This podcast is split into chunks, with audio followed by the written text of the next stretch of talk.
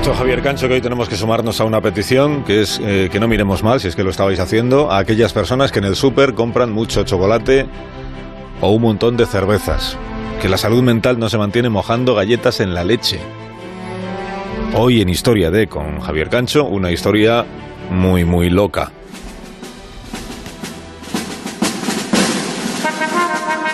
Los grupos de WhatsApp ya estaban llenos de infección antes de que llegase el coronavirus. Luego en las redes sociales masivas, sí, hay mucho cansino, mucho artillero de sofá, hay más insultos que argumentos, es así, lo sabemos, lo asumimos, lo maldecimos aún habiéndolo asumido, pero también es verdad que en las redes sociales hay ingenio. Como te digo, Naco, te digo lao, como te digo, Naco, te digo lao. Decía la chica de la curva que con dos carreras, un máster y tres idiomas te quedas en casa, mientras la muchacha que limpia tu escalera sigue siendo esencial. Menudo baño de humildad para algunos. Otros empiezan a verbalizar un problema que estamos teniendo casi todos. La duda es, a partir de la segunda semana de confinamiento, ¿la OMS admitiría copa de vino como pieza de fruta? Es que llevamos 15 días sin bares. Eso es a esta generación de europeos lo que fue a la de sus abuelos los bombardeos de la Luftwaffe.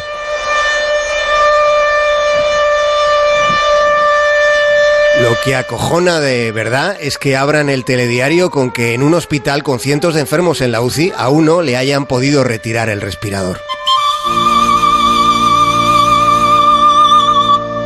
El aplanamiento de la curva son los padres.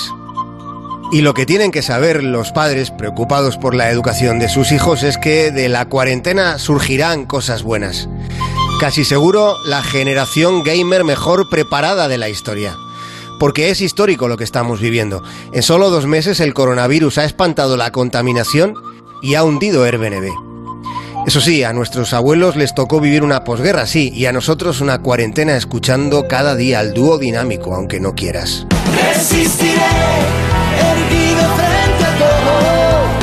Cuando en el tema este de resistiré dice y me pongan contra la pared, exactamente a qué se refiere. Y me pongan contra la pared.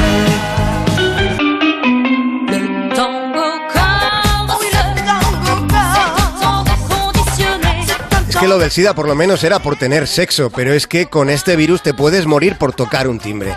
De tanto lavarme las manos en las palmas me han aparecido unas chuletas que me hice para un examen de latín en el instituto. Vivo con el miedo de que suene el teléfono fijo y sea Pérez Reverte. Me cuesta dormir, se me aparece la cara de la vecina de mi madre.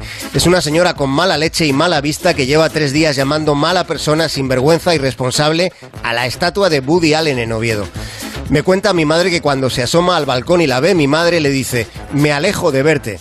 Es tremendo lo que estamos viviendo. No es por buscar culpables de todo esto que, nos está ocurriendo, pero ¿alguno habéis rechazado recientemente Romero de una gitana? Perdonad por la pregunta, es que me estoy volviendo loco sin ir al gimnasio. Con esta semana ya van cinco años. La aplicación que me cuenta los pasos me ha preguntado si me han secuestrado.